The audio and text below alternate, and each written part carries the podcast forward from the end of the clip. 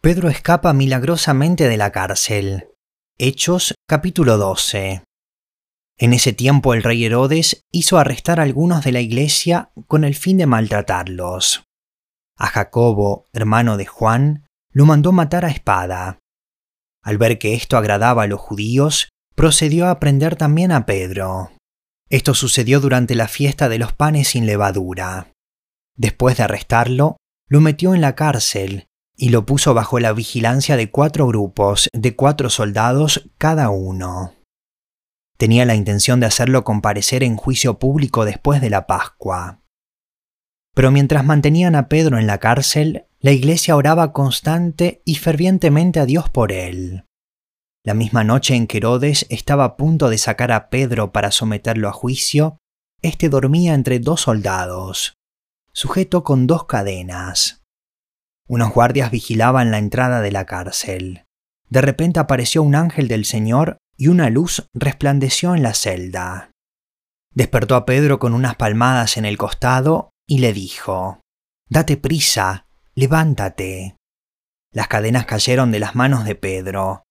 Le dijo además el ángel, Vístete y cálzate las sandalias. Así lo hizo, y el ángel añadió, Échate la capa encima y sígueme. Pedro salió tras él, pero no sabía si realmente estaba sucediendo lo que el ángel hacía. Le parecía que se trataba de una visión. Pasaron por la primera y la segunda guardia y llegaron al portón de hierro que daba a la ciudad. El portón se les abrió por sí solo y salieron. Caminaron unas cuadras y de repente el ángel lo dejó solo. Entonces Pedro volvió en sí y se dijo, Ahora estoy completamente seguro de que el Señor ha enviado a su ángel para librarme del poder de Herodes y de todo lo que el pueblo judío esperaba. Cuando cayó en cuenta de esto, fue a casa de María, la madre de Juan, apodado Marcos, donde muchas personas estaban reunidas orando. Llamó a la puerta de la calle y salió a responder una sierva llamada Rode. Al reconocer la voz de Pedro, se puso tan contenta que volvió corriendo sin abrir. Pedro está a la puerta, exclamó. Estás loca, le dijeron.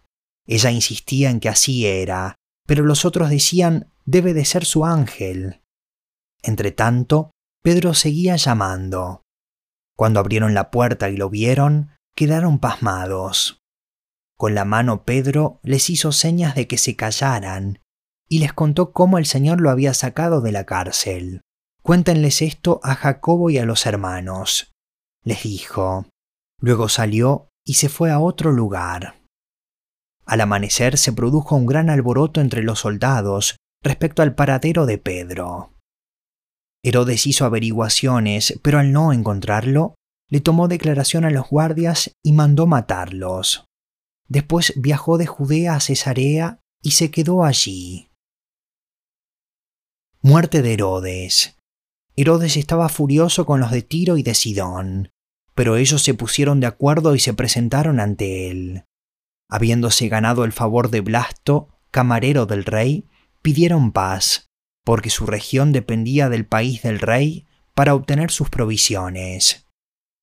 El día señalado, Herodes, ataviado con su ropaje real y sentado en su trono, le dirigió un discurso al pueblo. La gente gritaba, voz de un Dios, no de hombre. Al instante un ángel del Señor lo hirió, porque no le había dado la gloria a Dios, y Herodes murió comido de gusanos, pero la palabra de Dios seguía extendiéndose y difundiéndose. Cuando Bernabé y Saulo cumplieron su servicio, regresaron de Jerusalén llevando con ellos a Juan, también llamado Marcos.